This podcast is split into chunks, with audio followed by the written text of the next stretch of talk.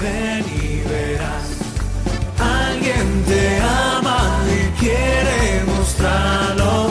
Ven y verás, ven y verás lo que Jesús te tiene preparado.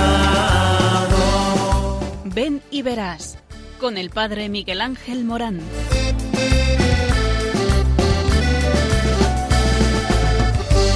Aunque sean muchas las preguntas y si te surgen tantas dudas de si es verdad lo que te canta. Él te conoce desde antes, sabe tu nombre y lo que vives y lo que siempre vas buscando. Escucha dentro su llamada, verás él pasa a tu lado y tu respuesta va esperando. Ven y verás, ven y verás.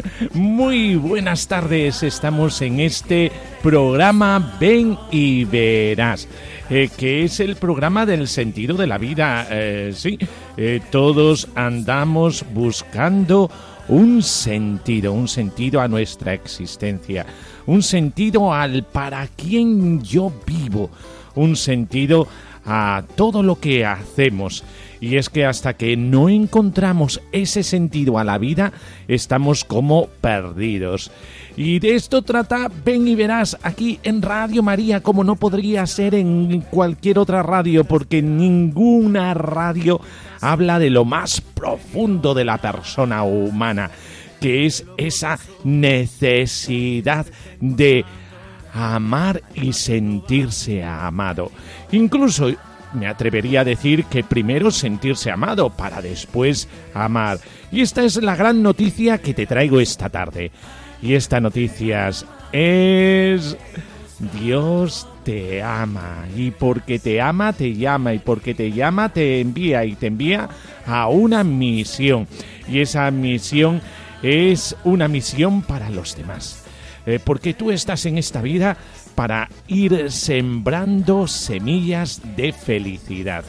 ¿Y esto cómo lo hacemos? Pues lo hacemos en los diferentes estados de vida dentro de la iglesia, o como matrimonio, o como sacerdocio, o como eh, estado de vida religiosa, o como laico comprometido con la iglesia, o como misionero en tierras lejanas. ¡Ay! ¿Cuánto que hacer? ¿Cuánto que ser? Eh, porque el ser te lo da Dios y andas buscando el ser en el prestigio, en el dinero, en las modas, en... eh, hay tantas cosas que te reducen que no, que no, que no, que la vida no va por ahí, aunque todo vaya por ahí, pero que no, que no, que la vida no va por ahí, que la vida es vivida cuando te encuentras con el verdadero amor. Y ese amor es Jesucristo. Cuando uno se encuentra con Jesucristo, todo cambia. La percepción de la vida cambia. Se hace en la vida una visión que te envía a la misión. Y esa visión es la visión de las bienaventuranzas. Felices, dichosos, aquellos que tienen hambre, aquellos que tienen sed, aquellos que eh, tienen limpio el corazón, aquellos que son pacíficos, aquellos que son misericordiosos, aquellos que velan por la justicia y la justicia verdadera, la justicia que procede de Dios, de la compasión. Es que es otro mundo y esto lo descubres gracias a alguien que encarna todas esas bienaventuranzas. Es Jesucristo. Cuando te encuentras con Jesucristo, da un giro de 360 grados tu vida, hasta tal punto que todo lo cambia. Por eso hablamos de esto, hablamos de Jesucristo, hablamos de misión, hablamos de entregarse en medio del mundo para los demás, especialmente para los más pobres y desfavorecidos. Pues a esto estás llamado y hasta que no encuentras esto en tu vida, sentirá tu corazón zozobrando, queriendo encontrar aquello que te dé la felicidad. Por eso, la felicidad que no caduca, la felicidad que no se marchita, esa felicidad solamente la puedes encontrar en Jesucristo y dentro de su iglesia. Vamos a prepararnos para escuchar todo esto, para descubrir eh, a qué me llama Dios, para descubrir esta llamada que Dios me hace. Y para esto, este programa, que habla de ti, que habla de una historia de amor, que habla de un encuentro, un encuentro que lo transforma todo, que habla de Jesucristo, aquel que nos ha regalado la verdadera dimensión de la vida, que es el amor, y el amor auténtico, el amor crucificado, el amor sacrificado, el amor autentificado por me meto en él hasta tal punto que es mi vida. Por eso este programa es aquel que estabas esperando, para que tu corazón se llene por completo, hasta tal punto que no pueda haber otra cosa más que felicidad. Enchía tu corazón, pon tus oídos, las puertas de tu corazón al tanto que entramos en materia.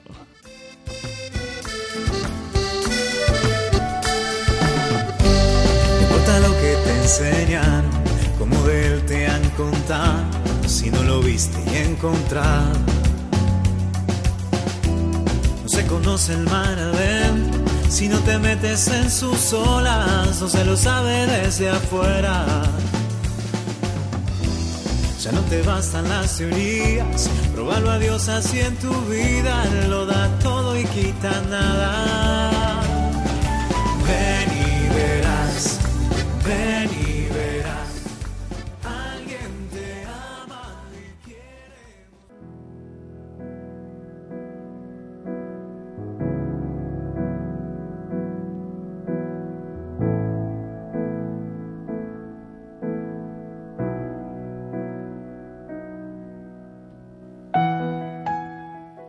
Oración.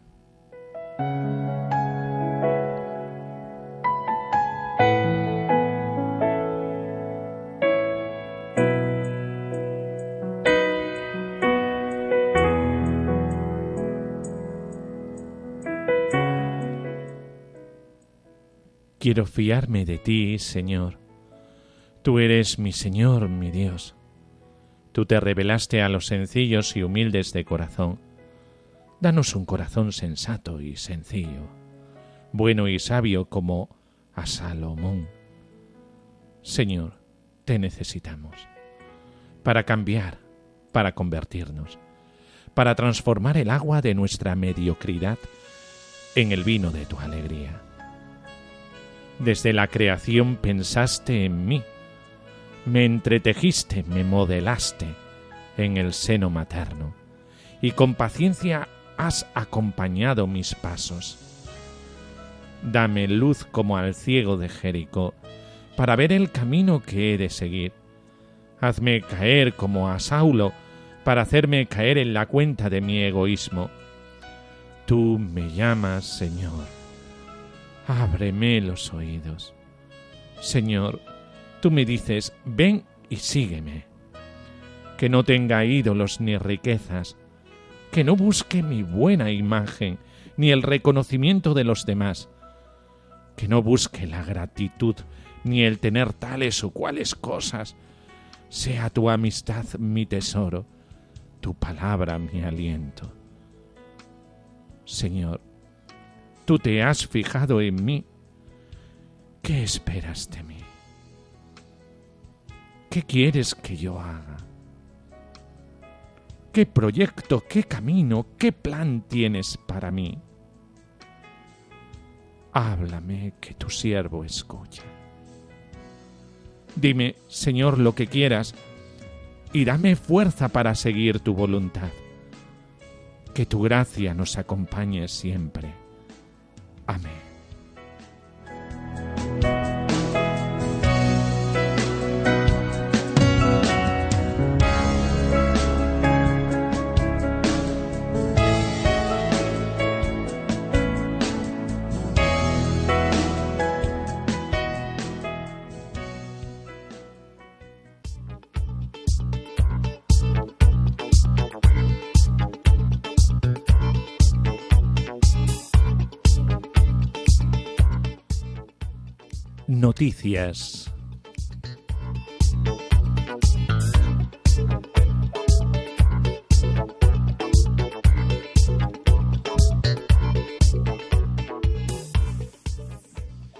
Creciente secularización lleva a Archidiócesis de Barcelona a reestructurar parroquias.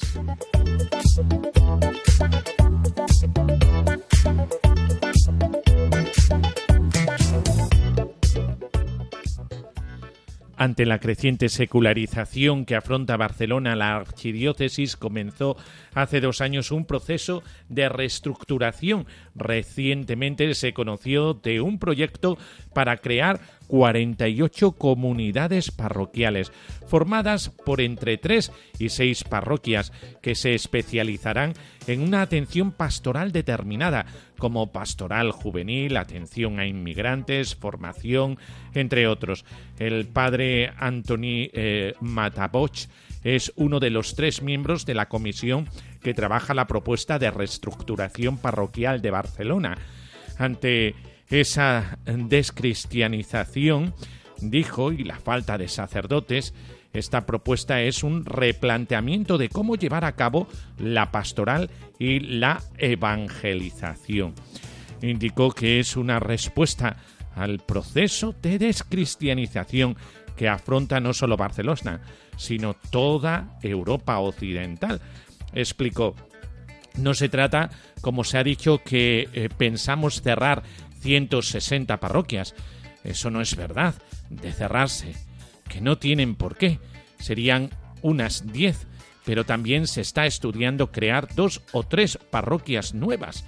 Incluso afirmó eh, que otras diócesis españolas como Salamanca y Zamora también están llevando a cabo procesos similares. Son poblaciones menores de Barcelona, eh, pero el problema es el mismo el padre Matabos explicó esta propuesta de cambio con el dicho la unión hace la fuerza y precisó que no se trata de un retroceso, sino de concentrar las fuerzas para poder dar un mayor testimonio. Hace dos años, el arzobispo de Barcelona, cardenal Juan José Omeya, nombró al padre Matabós y otras dos personas para repensar el mapa pastoral de parroquias en la archidiócesis. Sin embargo, el proceso no es sencillo, especialmente si se tiene en cuenta que solo el 53% de los catalanes se define como católico, mientras que el 26,8% dicen ser ateos o agnósticos. Esto según el Barómetro sobre la Religiosidad publicado en marzo de este año por la Dirección General de Asuntos Religiosos y el Centro de Estudios de Opinión, el CEO, dependiente del Departamento de Justicia del Gobierno de Cataluña. Esta encuesta también reveló que el 68,1% de los catalanes no asiste nunca a la iglesia y que tan solo un 9,7% lo hace cada semana. Esta propuesta de reestructuración, ¿en qué consiste? El padre Matabos precisó que se ha llegado a esta reestructuración ante la falta de sacerdotes y por eso hay que buscar formas imaginativas que, sin perder la eficacia del testimonio de la Iglesia y la presencia en el territorio, sea eficaz y dé frutos de testimonio y evangelización. El plan que se ha presentado y que podría llevarse a cabo incluye reorganizar las 208 parroquias de Barcelona y alrededores, presentes en cinco zonas pastorales, en 48 comunidades parroquiales. Hemos elegido una parroquia que sería la central de esa comunidad parroquial, que suele ser la más antigua o la más grande y agrupar a su alrededor otros cuatro, cinco o seis templos para que colaboren intensamente entre ellos cada una con cierta autonomía, pero con un plan conjunto de todas para la catequesis, la formación, la juventud, con el fin de responder así a las necesidades concretas del barrio. Como ejemplo, el padre Matabós propone algunas zonas nuevas de Barcelona, habitadas principalmente por matrimonios jóvenes, donde sería principal la pastoral con matrimonios, o el barrio antiguo de Barcelona, donde un 56% de sus habitantes no ha nacido en España y los católicos provienen mayoritariamente eh, de América Latina. Hay que ver cómo acoger mejor a estas personas, cuáles son sus costumbres, su manera de ser, para responder mejor a sus necesidades. ¿Y laicos al frente de parroquias? Pues sí. El constante descenso del número de vocaciones al sacerdocio repercute directamente en que haya menos párrocos y que los existentes deban atender varias parroquias de manera simultánea. Según los datos publicados en la web de la Archidiócesis, contando con su área metropolitana, Barcelona tiene 2,7 millones de habitantes, 208 parroquias y 376 sacerdotes, además de 400 sacerdotes religiosos. Por eso el padre Matabosch explicó que seguramente cada una de las parroquias no pueda tener un sacerdote al frente. Es una posibilidad, pero de acuerdo con el derecho canónico podría ponerse a un religioso, laico o grupo de personas para que se les pueda dar la responsabilidad de llevar a aquella parroquia con igual intensidad y responsabilidad que puede tener un sacerdote a nivel de gestión. En este nuevo modo de hacer, el padre Matabós destacó también la importancia de los diáconos permanentes, 47 en toda la archidiócesis de Barcelona, según datos de enero de 2020. El proceso, pues es un proceso largo. En diversos comunicados, la Archidiócesis de Barcelona explicó que la voluntad de presentar un estudio previo sobre una eventual reorganización diocesana es obtener una mejor distribución de los recursos pastorales, a fin de obtener la máxima eficacia pastoral y el adecuado sostenimiento de las unidades parroquiales resultantes. Por eso, el pasado 25 de mayo, todos los miembros del clero diocesano recibieron un cuestionario telemático sobre la vida parroquial en la Archidiócesis de Barcelona para captar de primera mano cuál es la situación concreta de todas las parroquias y saber por dónde van los tiros de esta dinámica pastoral que es novedosa y como novedosa tiene que adaptarse. Se trata de un sencillo cuestionario online que puede responder los párrocos de cada parroquia y el equipo de sacerdotes y diáconos conjuntamente con el Consejo Pastoral Parroquial antes del el 15 del pasado junio. Las respuestas y opiniones sobre el plan de reestructuración serán atendidas por el vicario episcopal de cada zona pastoral del Arzobispado de Barcelona. El conjunto de respuestas pretende ser un fiel reflejo de la vida pastoral parroquial que servirá para establecer un plan de trabajo para construir las futuras comunidades pastorales en la diócesis de Barcelona. Aunque insistieron especialmente en que los dos documentos son borradores, propuestas mártires a partir de las cuales se debe trabajar entre todos los diocesanos. Según afirmó el padre Matavos, en torno al mes de septiembre se decidirán las líneas generales de actuación y poco después se podría comenzar a implantar de manera experimental alguna zona para comprobar la efectividad del nuevo plan de la diócesis. Por eso, ante situaciones extraordinarias, eh, métodos extraordinarios y evangelización que pueda ser de un tú a tú, de una mejor gestión de todos los recursos eclesiales. Por eso, eh, la creatividad extraordinaria de una iglesia que intenta adaptarse a los nuevos tiempos. Y mientras tanto, esperando vocaciones, vocaciones a la vida sacerdotal, vocaciones a la vida laical comprometida, eh, para que entre todos podamos llevar la iglesia, la comunidad cristiana, todos somos responsables de ello en nuestra vocación concreta. E incluso hablar de matrimonios o grupo de personas responsables de una comunidad parroquial. Una gestión que nos hace más conscientes del momento que estamos pasando y también de la ilusión y el reto del que hacer extraordinario para estos momentos eh, que eh, habla de eh, una autenticidad en la fe en cada uno de nosotros. por eso eres iglesia, somos iglesia y todos participamos de este proyecto precioso de Dios que es su iglesia, por donde nos llega toda la gracia sacramental y nos llega toda la vida de gracia. Vamos entre todos a construir la iglesia. Cuanto más conscientes somos de que somos iglesia, todos laicos y clérigos, en eso nos jugamos el futuro de la iglesia. Eres iglesia y estás llamado por Dios a construirla y edificarla.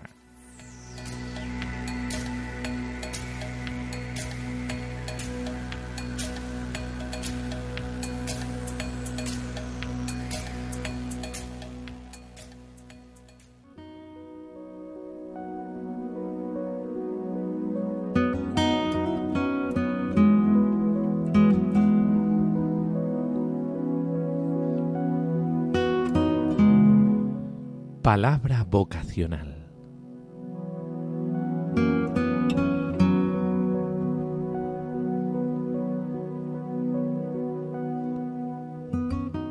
Del Evangelio de San Mateo. En aquel tiempo Jesús, llamando a sus doce discípulos, les dio autoridad para expulsar espíritus inmundos y curar toda enfermedad y dolencia estos son los nombres de los doce apóstoles. El primero, Simón llamado Pedro y su hermano Andrés, Santiago el Cebedeo y su hermano Juan, Felipe y Bartolomé, Tomás y Mateo el publicano, Santiago el Alfeo y Tadeo, Simón el Celote y Judas Iscariote el que lo entregó. A estos doce los envió Jesús con estas instrucciones. No vayáis a tierra de gentiles, ni entréis en las ciudades de Samaria, sino id a las ovejas descarriadas de Israel. Id y proclamad que el reino de los cielos está cerca.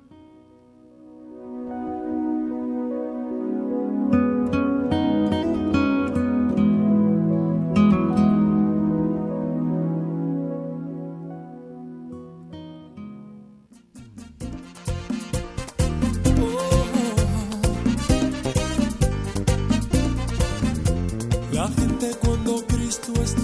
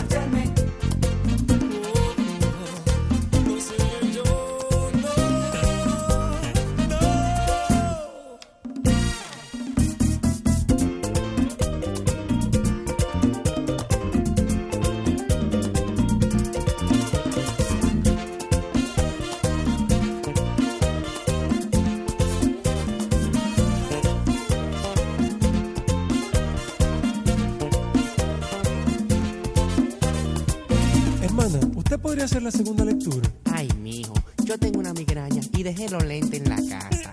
estoy aquí para servirle a él, estoy aquí para ayudarle a él.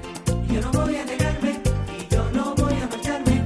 Hermano, necesitamos su camioneta para cargar una silla a las 11 de la mañana en la parroquia. Bueno, la camioneta no tiene luz adelante y el silibín está dañado. Estoy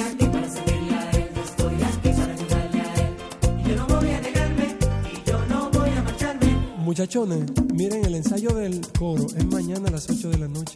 Y tú no puedes poner eso otra hora porque yo tengo que ver la novela. Estoy aquí para servirle a él, estoy aquí para ayudarle a él.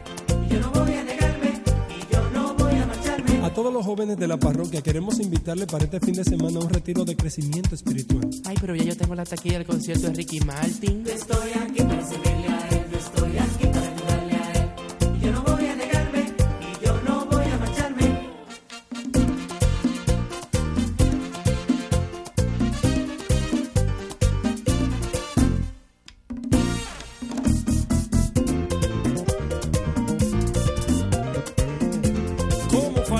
faltarte, mi Dios?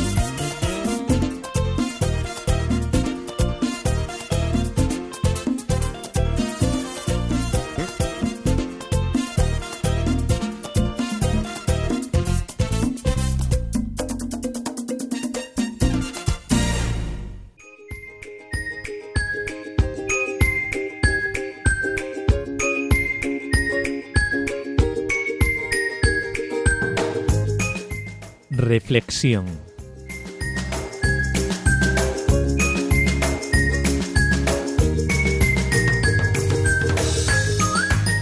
Que sí, que sí, que Jesús eh, sigue llamando y sigue llamando y esto significa una gran alegría, puesto que Dios cuenta contigo. Y así como contó con los discípulos, pues así eh, cuenta contigo. Como llamó a los apóstoles, eh, cuenta también contigo. Y no es eh, por casualidad que eligiera a doce. Eh, Es que hablamos de las doce tribus de Israel y hablamos de los doce apóstoles. Él quería un pueblo nuevo. Un pueblo surgido de la predicación de la buena noticia de Jesucristo, el Padre lleno de amor y de misericordia que él traía, que pedagógicamente fue formando a un pueblo, el eh, primer pueblo, el de Israel, el del Antiguo Testamento, y lo fue poco a poco modelando eh, para encontrarse con el Dios de Jesucristo, que es el Dios de el amor. Dios quiere construir un nuevo pueblo y lo quiere hacer contigo.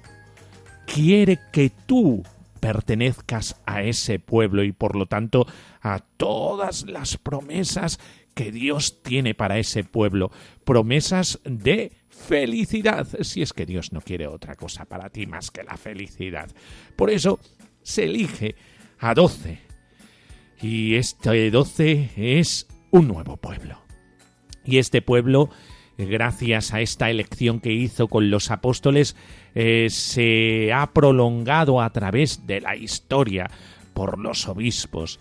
Eh, por eso es un pueblo que Dios se ha preparado para que los hombres de todos los momentos históricos pudieran gozar de la buena noticia que les cambia la vida, que Dios ha perdonado tu pecado, que Dios te ha regalado vida eterna y que estás llamado a la caridad, aquello que anticipa el cielo aquí en la tierra. El kerigma, que significa Dios te ama y por lo tanto cuenta contigo en ese amor. No es un amor excluyente, es un amor inclusivo. Eh, todos estamos llamados a esa felicidad y por eso el Señor cuenta contigo. Y elige a diversidad de personajes. Fijaos, Juan Evangelista joven, Pedro mucho más mayor, pescadores, publicanos recaudadores de impuestos, celotes. Si es que cuenta con todos. Hombres pecadores que necesitan de purificación. Hombres cultos. Hombres eh, menos cultos y que no sabían eh, mucho de eh, lo que en aquel momento se sabía de filosofía, de astrología, de... No, no, no, no, no, no. Personas de la calle que pisan el suelo de la sencillez. Y es que Dios cuenta con todos y por lo tanto también cuenta contigo, sí. ¿Cuántas veces has puesto como obstáculo a la llamada del Señor eso? Que no sabes hablar, que te pone nervioso, que no puedes... eh, eh, eh, has escuchado la canción, ¿verdad? ¿Cuántos obstáculos has puesto a la gracia de Dios? Pues sí, Dios cuenta contigo. Y tal y como eres, con tus debilidades, decía San Pablo, en la debilidad yo encuentro mi fortaleza. La debilidad me hace fuerte. Por eso Dios elige a diversas personalidades, a diversas personas de diferente cultura, de diferente clase social, porque Dios cuenta con todos. Y también eh, vemos cómo les da poder y autoridad sobre los espíritus inmundos, es decir, la mundanidad de este mundo, y también para curar enfermedades. No están solos, cuentan con el poder de Dios. Si de vez en cuando, ¿verdad? Pensáramos que contamos con el poder de Dios, con la autoridad de Jesucristo, es que no te das cuenta que no estás solo, que cuando Dios llama en Jesucristo, te está llamando a participar de su poder. Muchas veces creemos que la vocación es cosa solo nuestra. Pues no. La iniciativa y las fuerzas la lleva en el Señor. Y por eso necesita que tú te des cuenta de esto, eh, que el cimiento de tu vida vocacional es Jesucristo. Es curioso, en los tiempos de Jesús eran los discípulos, los aprendices, que eso es lo que significa discípulo, los que elegían al rabí, al maestro. Pues en este caso es Jesús el que elige. Es Él. No eres tú. Es Él el que ha elegido. Y esa es una gran alegría. Porque si sientes una vocación en tu corazón, no depende solo de ti. De ti solo el sí. Y después todo lo demás por añadidura. Porque Dios te elige y te capacita. Él es el que elige. Y esto nos da muchísima libertad en la vocación. Porque sabemos que no estamos solos. Que Él es aquel que tiene la fuerza, la autoridad, el poder. Por eso, eh, todos somos elegidos y somos elegidos en comunidad. ¿Te acuerdas de las doce tribus de Israel? Pues las doce tribus de Israel en el nuevo pueblo elegido son los doce apóstoles. Discípulos significa aprendiz, como hemos dicho. Apóstol significa enviado. Y por eso Dios quiere que aprendamos de Él. Es necesario un encuentro con el Señor. Y después del encuentro con el Señor, date cuenta de la necesidad que tiene el mundo de la palabra de Dios. El mundo se desangra y necesita a personas como tú que les haga conocer al Señor, a Jesús. Les muestre este poder para sanar. El mundo está herido y necesita a los médicos del alma y del corazón para realizar un nuevo pueblo y formar una comunidad. son la comunidad de los seguidores de Cristo. Todos nosotros estamos llamados para los demás y por eso vamos formando un cuerpo. Ese cuerpo es el cuerpo místico de Cristo. Todas las vocaciones están llamadas a eh, desarrollarse entregándose a los demás. ¿Por qué? Porque ya he dicho que Cristo nos llena con su amor. Qué seducción la de Cristo, que pudo conquistar el corazón de Juan Evangelista. Qué seducción la de Jesucristo, que supo conquistar el corazón de Pedro. Y nunca mejor dicho conquistar porque era duro de pelar. Sí, sí, como tú. Tú también estás llamado a ser discípulo, apóstol, para formar una comunidad. La comunidad de los que participan del el amor de Jesucristo. Por eso, toda vocación se vive en comunidad, queriendo con los demás compartir ese amor, porque el amor tiende a compartirse, a ser fecundo, no a quedarse en uno mismo. Y por eso la felicidad que entraña la vocación. Jesucristo, al amarnos y contar con nosotros, sabe que se forja un propio cuerpo, el cuerpo místico de Cristo, porque es la unión de todos aquellos que se sienten amados por el Señor. Por eso, en los Evangelios, la llamada a ser discípulo de Cristo y al seguimiento aparecen indisolublemente unidas. Entonces dijo Jesús a sus discípulos, Si alguno quiere venir en pos de mí, niéguese a sí mismo, tome su cruz y sígame. Mateo 16, 24. Es evidente que existe un vínculo indisoluble entre el ser discípulo y seguidor de Cristo, y no es fácil distinguir conceptualmente una cosa de la otra, ya que ambas se implican recíprocamente. Sin embargo, es posible un acercamiento a una teología del discipulado y del seguimiento, teniendo en cuenta que el seguimiento implica previamente la llamada, y es la condición para ser discípulo. Sin dar el paso de seguir a Jesús, no se puede ser discípulo. Luego, el seguimiento. Conduce a la comunión con Jesús, con su vida, su destino y su misión. Por eso, el ser discípulo es también el participar de la misma misión de Jesús. Yo os he elegido a vosotros y os he destinado para que vayáis y deis fruto y que vuestro fruto permanezca. Juan 15, 16. Por lo que el fin de la llamada y el seguimiento es el dar fruto abundante, que no es otro que hacer discípulos.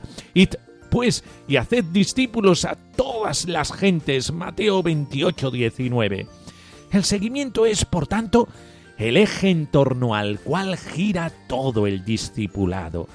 Porque el discipulado tiene su origen en la vocación al seguimiento, se desarrolla en el mismo seguimiento y tiene como meta el dar fruto, el hacer nuevos discípulos que a su vez sigan a Jesús y se conviertan en su propio cuerpo. El seguimiento de Cristo significa un estado de vida en este mundo. Las condiciones que pone Jesús para su seguimiento, Lucas 9, del 57 al 62, eh, buscadlo y veréis cuáles son esas condiciones que hablan de que lo importante es el amor. Hacen ver la incompatibilidad de la dinámica de su seguimiento con una dinámica de vida según las categorías que propone el mundo, la sociedad, la raza, la familia, etc.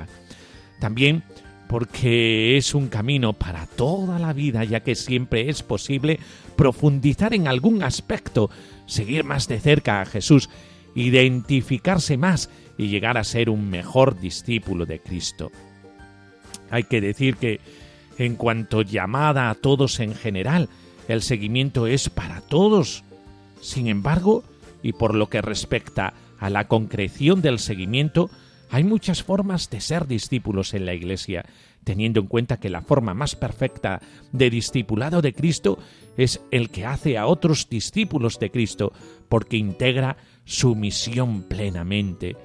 Por eso, sí, todos estamos llamados, y estamos llamados a una misión preciosa que llena toda la vida y le da la plenitud que garantiza eh, que estamos llamados a la felicidad. Comparte en él y verás cómo tu corazón se abre a una dinámica hermosa que te lleva a completar todo el sentido que buscas a la vida. Atrévete y verás.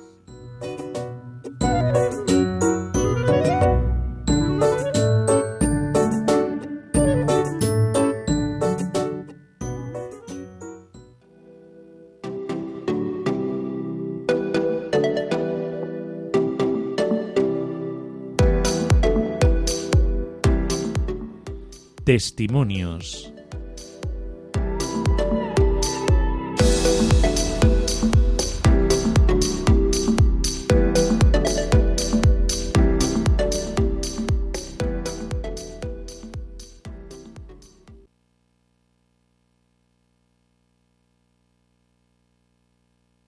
Durante los últimos cuatro años he conocido por el mundo multitud de historias asombrosas protagonizadas por gente de lo más variopinta, con un rasgo en común, y es que todos ellos vivían en las antípodas de una vida religiosa.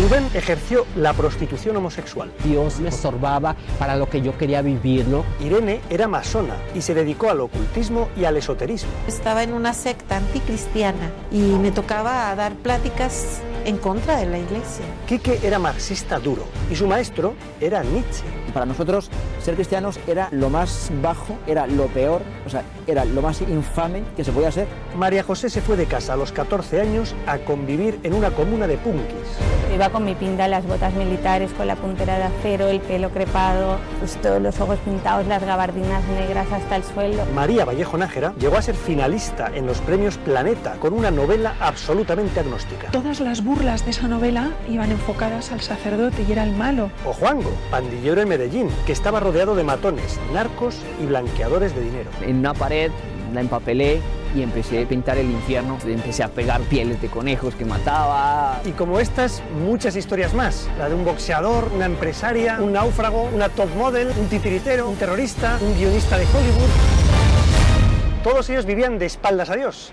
Hasta que un buen día, ¡pam!, se lo encontraron delante y menuda sorpresa se llevaron. Yo viví tres segundos que han cambiado absoluta y radicalmente mi vida. Yo notaba y sentía que no estaba solo, que había una presencia buena.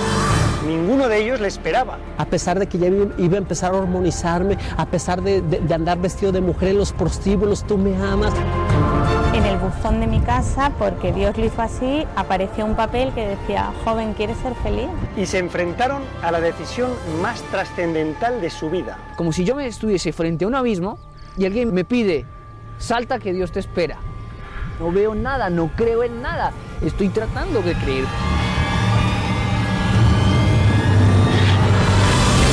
Se atrevieron a dar ese salto al vacío y cambiaron radicalmente de vida. Empecé a respirar por fin lo que es la paz, el sentir que las cadenas por fin se rompen. Descubrí que el tema religioso es mucho más que la misa, mucho más que es, es realmente otra vida posible, ¿no? Todos aseguran que salieron ganando. No se compara esa vida aún antes de experimentar el amor de Jesús con ahora la, la vida que, que estoy experimentando, ¿no?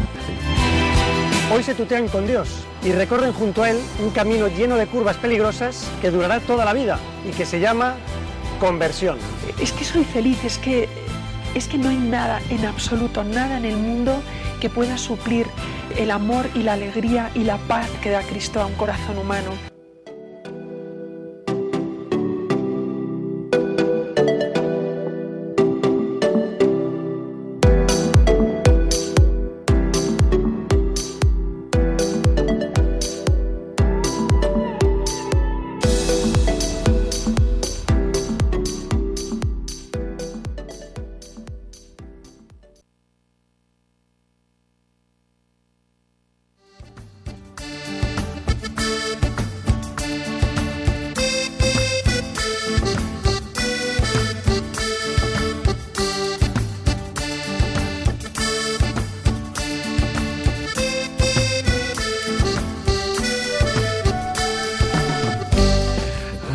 Qué miedo da eso, ¿verdad? Que te puede pasar a ti, que sí, que tú también estás llamado a la conversión y a saber cuál es el puesto que el Señor te tiene designado para poder lograr tu felicidad.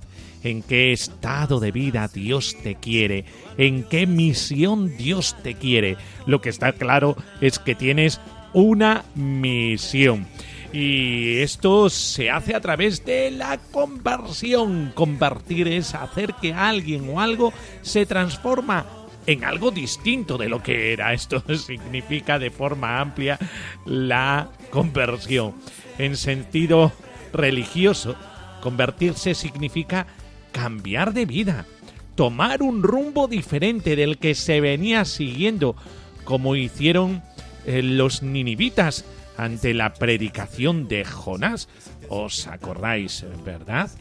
Eh, en lo inédito eh, de esta conversión de los ninivitas que llegaron incluso, pues eso, a ponerse de sayal y ceniza queriendo que Dios hiciera algo nuevo con ellos.